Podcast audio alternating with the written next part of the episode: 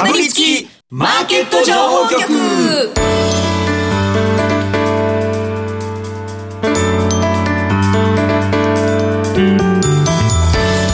金曜夕方はラジオにかぶりつき皆さん1週間お疲れ様でした。進行役の八木ひとみです。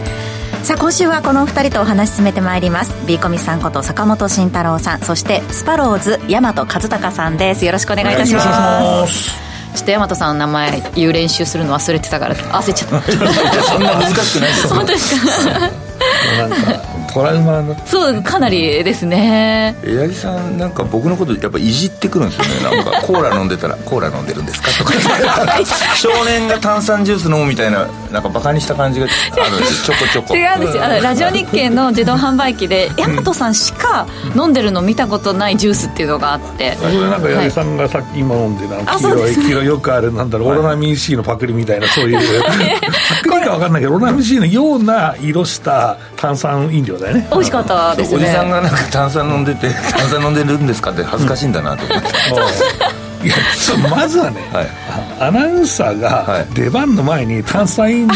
を飲んでるっていうのは絶対あかんと思うんだよいやいや。山田和子のグッポみたいな。いやいやいや。今日ねちょっと疲れてて、はい。っていう話をスタッフさんにしたらスタッフさんが、はい。これがおすすめですよって言ってくださったんで。でもはい。だいぶ元気になりました。えいやでもさ噛むならいいけどさ話してる時にゲップしてピーとかなったらやばいよねえピーって間に合わないでしょうねきっとね。えでも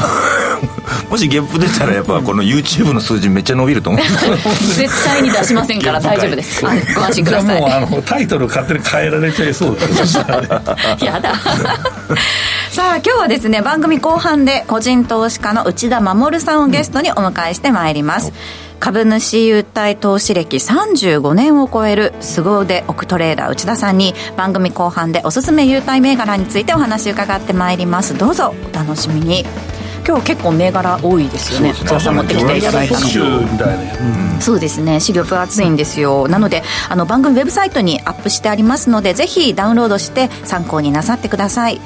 えーそしてこの番組 YouTube でも同時配信しています。午後5時からは YouTube 限定で延長配信しますので動画でもぜひご覧ください。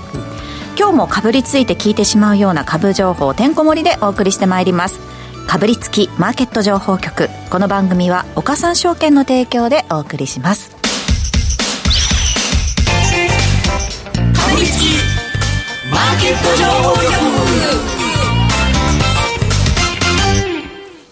ではまずは今週1週間のマーケットを振り返るとともに来週以降の見通しを坂本さんに伺っていきます。今日も岡三証券提供の資料を見ながら進めていきますが、日経平均株価今週末終値2万6119円52銭となりました。今日は久しぶりに下落したといった格好ですね。はい。まあ、ちょっと日経平均ね、調子良かったんですけど、ええ。まあ米国もそうでしたけどね、で、まあ、あーなんでっていうコメントもありますけど、まあ、大きく2つじゃないですか、まあ、1つは、ちょっとファーストリテイリング今日は大きく下げましたね。結構ね、結構な下落でしたよね。そうです。一銘柄で日経平均200円ほど押し下げる形になりました、ねうん。だから今日の下げって、だから330円の下げなので、まあ、そのほどほとんどっていうのと、まあ、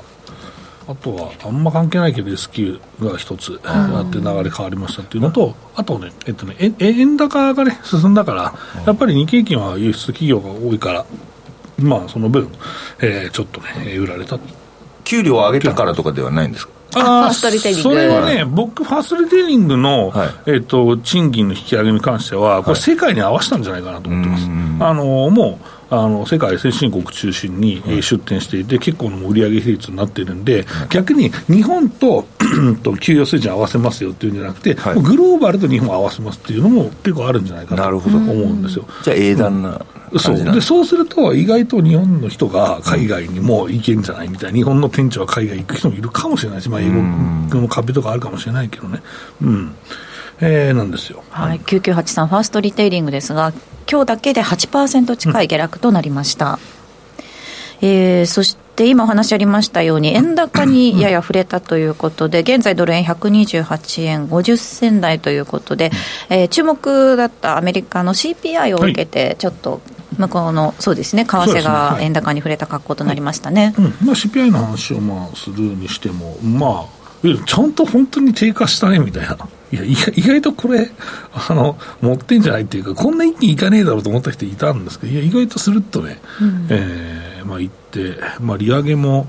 いや、しなくていいんじゃない論がかなり強くなってますよね。でもまあ、でも1回ぐらいはするんだろうけどな。で、あとはまあ、10年債ももっとね、金利低下してもよかったんじゃないかなと僕は思いますけどね。うん、はい。だからかなり、まあ、平たく先回りされてたんだろうとは思いますね。うん。なので、まあ、ニューヨークダウンもまあ、強かったですけどね。まあ、うん、そうですね。このままずっと、なんだろう、まあ、上がり続けるかどうかっていうのは、ちょっと、決算見てからになるかなと思ってます、えー、今日からでしたっけ、うん、あのアメリカの銀行とかの決算が出てくる、はい、形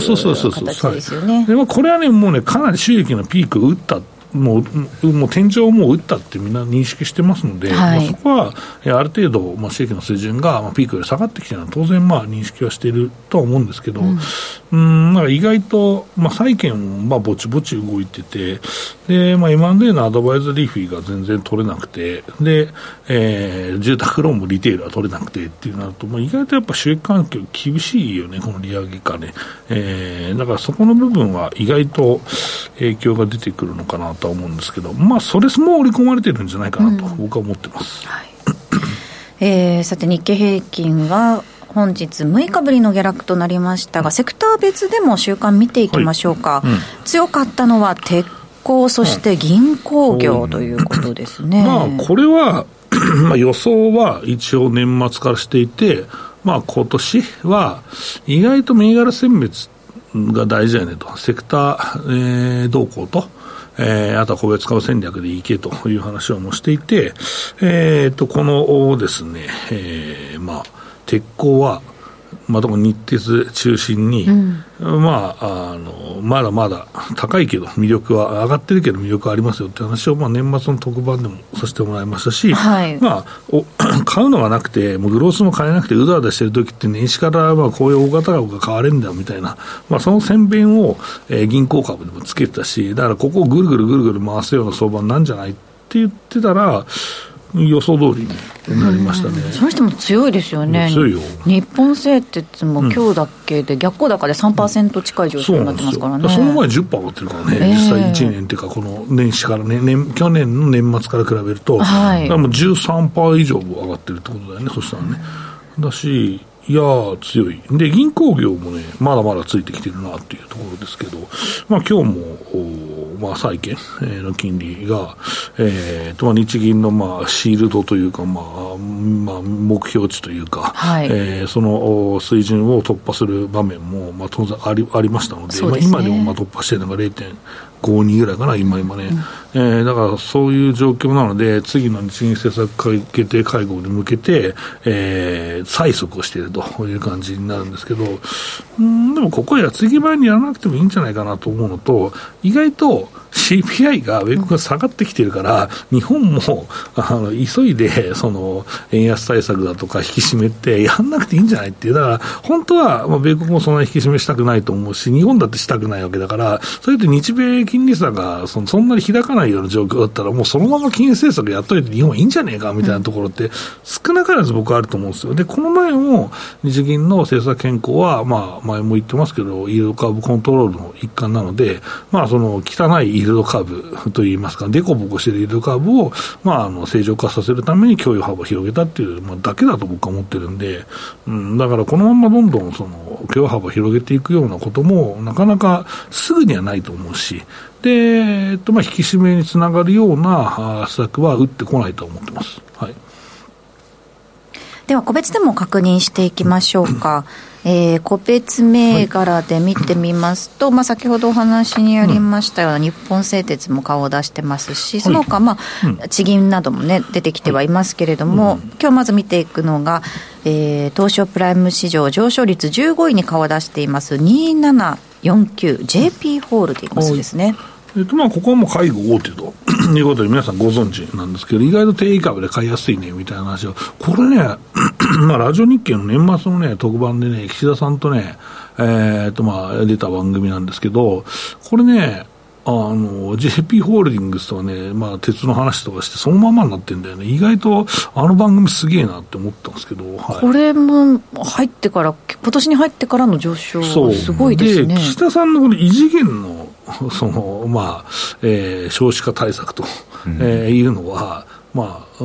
どんなことやるかって分かんないじゃないですか、まだ。うん、だから、とりあえず大手買っとけみたいな。だから、それが枝葉が出てきて、こういうことに金を使いますよというのが分かってから、まあ、銘柄をしっかり少子化対策で選べばいいと思うんです、まあ、例えばクーポン、衣類のクーポン出します。あと西松屋買えとかそういう話になるじゃないですか、うん、まあ、島村買えとかね、まあ、なると思うんですけど、えーまあ、なんで島村かっていうと、まあ、バースデーっていう、まあ、あの子供服持ったりしますからね、まあ、とかね、うん、えー、いうので、まあ、まだ分かんないうちは、とりあえずでかいとこ買っておくっていうのが僕は王道だと思うんですよ。でやっぱりまあ当然、物色があったねっていうのと、あとは東京のその小池さんのね、あの5000円、えーまあ、はい、あの子供を配りますと、あとは所得制限ございませんと、ういうのがあって、まあ、これがね、まあ、正しいね、えー、少子化対策だと僕は思っているので、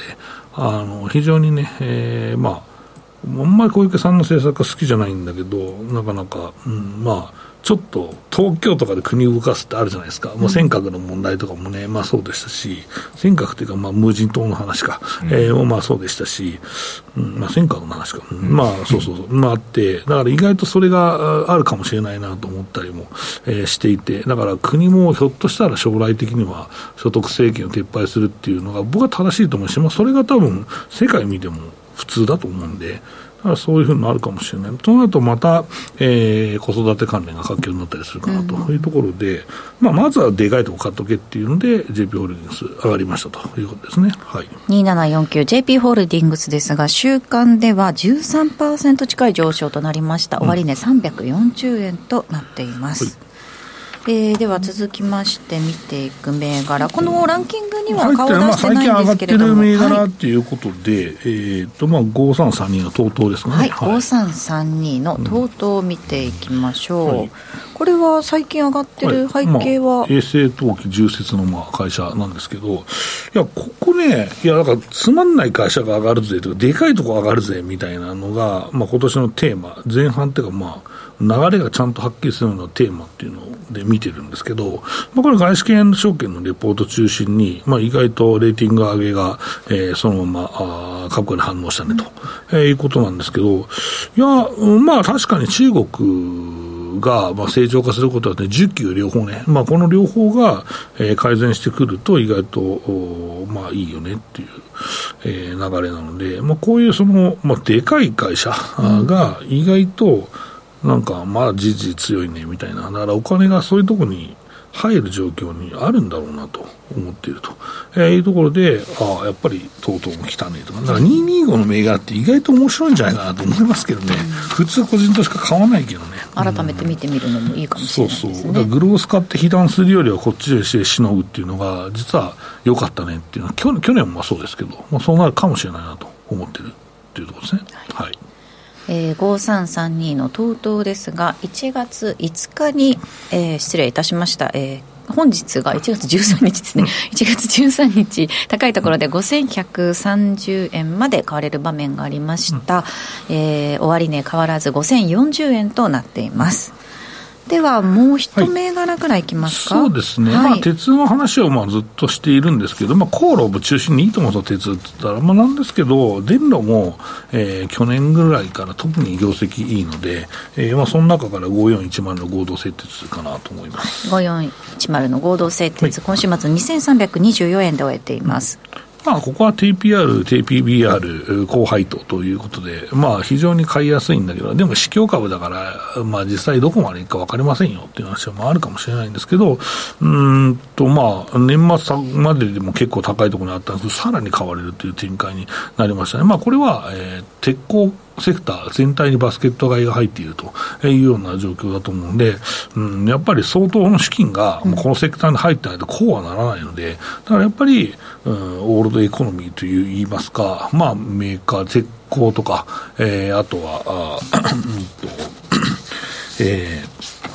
銀行とか、まあ、その辺が、えー、買われていると。で、あと、えっ、ー、と、今週のランキングなんですけど、意外とですね、うん、まあ、非鉄とかもまあ結局工業もそうなんですけど、はい。も一緒に買われると、えーいうことと、あと、えー電気機器みたいな昨年ですね、年末にかけて円高が進行したことで売り込まれた銘柄群ですね、えーこの辺のハイテクとかも意外と良かったり、えーまあ、するので、いつもの通り、えー業績を見て買われるパターン。と、えー業績を出して配当が良かったから株主関係がちゃんとしてるんだってもう一回評価されるパターン。まあ、この二つが意外とあって、まあ、ローセとかもそうなんだろうなと思いますけどね。はい。えーなので、えー意外と、おこの電気精密も、こ今年に、だけ見ると、意外と強い目があるなと。だから、このままいく可能新、新年という、新年度じゃないですけど、新年なんですけど、まあ、今年の、おまあ、投資ということで、海は、まあ、せせせえー去年出し切ってね、えーまあ、このまま、えー行く可能性もないとは言えないですけど、まあ、でも、この、為替でこの状況だったらかなり検討していると思います。はい。えーお話の続きは延長配信で伺ってまいります。この後はゲスト内田守さんにお話を伺います。ここでお知らせです。岡さんオンライン岡さんオンラインなら口座開設から最大3ヶ月間現物信用取引手数料を全額キャッシュバックいたしますキャッシュバック金額に上限はありませんさらにキャッシュバック期間終了後も定額プランなら売買代金100万円まで取引手数料が毎日無料。株主優待銘柄も取引手数料が無料です。現物信用合わせて最大200万円まで毎日無料。手数料に自信あり。株式取引なら岡三オンライン。岡三オンラインは岡三証券株式会社の事業部門の一つです。当社が取り扱う商品等には価格変動等により元本損失元本超過損が生じる恐れがあります。投資にあたっては契約締結前交付書面等を必ずお読みください。金融商品取引業者関東財務局長金賞第53号。岡三証券株式会社。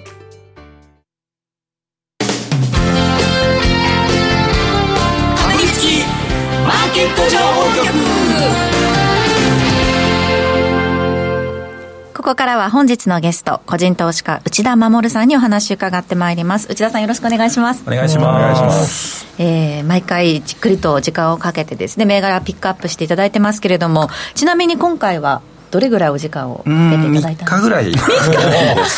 何時間とかじゃなかった。もう3日。論文じゃないですかね。もうになりましたね、時間からね。いやいや、本当に、あのー持ってきていただいた銘柄数がいつもより多いということで、うんはい。本当にあのたっぷりと、えーお時間かけていただいたということで、早速見てまいりましょう。まずは今回ですね、優待銘柄を選んでいただいた中で、テーマを決めて選んでいただいたということですね。はい、あの今までは、あの直近で優待の権利がもらえる銘柄をお勧めしてきましたけれども、今回は、えー高配当銘柄の中から、えーさらに優待がもらえる銘柄を選んでまいりました。はい。魅力的なテーマです。ね。そうですね。これはまあ時期的なものもあるということですか？そうですね、あのちょうどあの今、新年になりましたので、あの NISA 枠が皆さん新しくあの、ふ付与されてると思うので、はい。でそこで、まあ、あの高配当をお NISA 口座でゲットすると、えー非課税になってお得じゃないかと。なるほど。はいということでで、配当利回りが結構高い銘柄多くありまして、で6%以上ある銘柄がなんと43銘柄。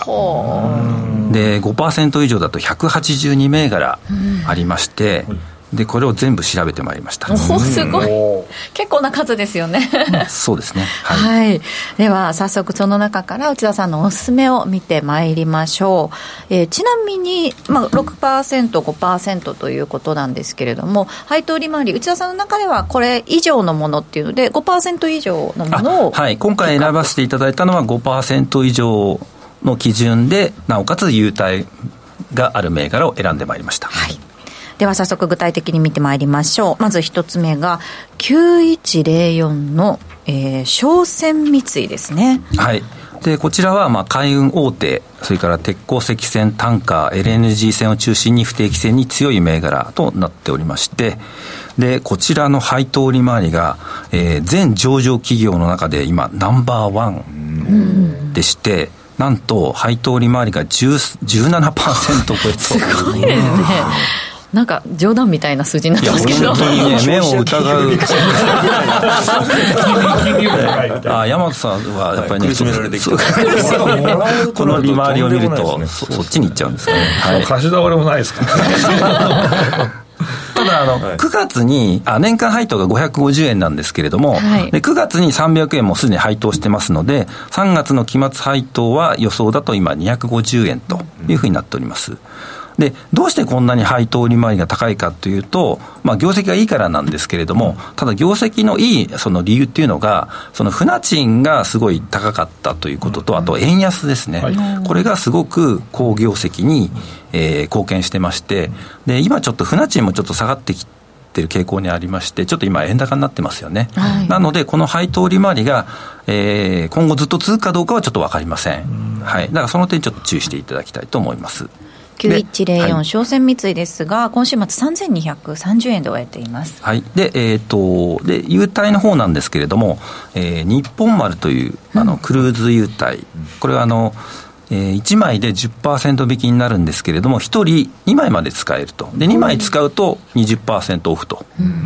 それから、えーこれは3月なんですけれども、えー9月にはさらに、えーフェリーのおサービス共通クーポン券ということで、えーフェリーの運賃から5000円引きの、えー優待クーポンがもらえるという優待という優待内容になっております。船にまつわるということですね、どちらも、はい。はい。優待。配当利回りは17%だということです、はい。では続いての銘柄参りましょう。はい。8975のいちごオフィスリート投資法人ですねはい。で、こちらは、いちご株式会社をスポンサーとする、オフィス特化型の J リートですね、はいなんか美味しそうな名前なんですけれども、これあのいちご一会から来てるようですね。はい。で、こちらは、えー、優待内容なんですけれども、えー、あ、ごめんなさい、配当の方からいきましょうね。分配金なんですけれども、えー、大体7%超えということになってまして、で、こちらは、えー、4月にちょっとウエイトが多くて、えーい一応予想では4132円の配当、で10月に1916円の配当ということで7%予想になっております。はい、で注目のその優待なんですけれども、えー J リーグのえー試合のチケットが抽選で当たると。へえいうことになってましてでどうしてなんですか？ってちょっと問い合わせたところ、さすが。あのーやっぱ J リーグのトップパートナーになってるそうで、でこれチケットが会社に入ってくるそうなんですね、あもらえるというかで、そうなん。はい、でそれを株主と、あと投資主に全部分配してると。で面白いのがですねあの、まあ、ネットで申し込むんですけれども、はい。あのー例えばうち家族5人なんで5人で行きたいって言った場合には5枚欲しいって入力すると、あのーまあ、抽選なんですけど当たる場合はその 5, 5, 5枚。当たるんですね、はい、でその例えば5枚申し込んで2枚しか当たらないとかそういうことはないらしい。ん。ですね、めちゃくちゃいいですね。はい、だから友達誘って、じゃあ10人で行きたいからって10人申し込むことも可能みたいです。へえでまあでその投資あの対象の試合はですね、はい。えー J1、J2、J3 のえー試合の中で年間1000試合が対象と、結構な数ですよね、はい。年間1000試合っていうのは。そうですね、であの、まあ、当たった場合にはその登録しあの入力した住所のところにチケットが送られてくるということになってるそうです。で野球だといいですね。そうですね。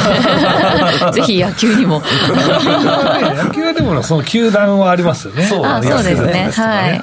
これは全国のスタジアムということなんで、で、あの、いちごグループは、このいちごオフィスリート投資法人以外にも、あの、まあ、親会社のいちご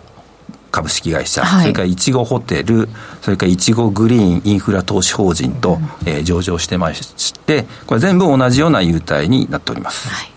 このいちごホテルだけホテルの割引券が追加であるんですけどね。はい。どの、おで、一番まあ、いちごの会社が、えー株価的には安いんで、えー優待だけ欲しい方は、この1号、えー、2337のお1号を買った方が、今日291円なんでね、100株で、えーこの優待はもらえます。はい。はい。えー、いちごオフィスリート投資法人は、ええー、今週末8万4600円で終えています。ではあともう一銘柄いきましょうかラジオタイム。9119の飯野海運ですね。はい。こちらは、まあ、また船なんですけども、うん、ケミカル船タンカー合船ばら積み船を、えー、運航してましてで飯野ビルがあの賃貸の収益の柱と、いう会社になってまして、で配当利回りが、えー、6%と、これも高いですね。はい。で、えー、こちらの優待内容は、まあ、カタログギフトの商品から、まあ、あの選ぶという形になってまして、うん、で500株以上で2000ポイントで1000株以上で4000ポイントとであとさらに長期優待があるので、はいえー、その分また割増になっております。うん1000株以上持ってたら、長期ユッタ1年以上持ってると、倍に4000ポイントが8000ポイントになるんですね。はい、はいでこちらはあのちょっと先月の11あ先月、ね、去年の11月に、えー、変更になってまして、うん、で8000ポイントだと、えー、2000ポイントを4つとかあと4000ポイントと2000ポイント2つとかそういう選び方が今回からできるようになったと。であとさらに、えー飯野、飯野海運のオリジナル商品が抽選で当たると。これもあと、あの、今年から新しく、えー、追加された内容となっております。なるほど。海運の会社のそのオリジナル商品っていうのは、一体どういうものそれもね、電話してちょっと聞いたんですね。それりますよ。いやいやいやいや、とんでも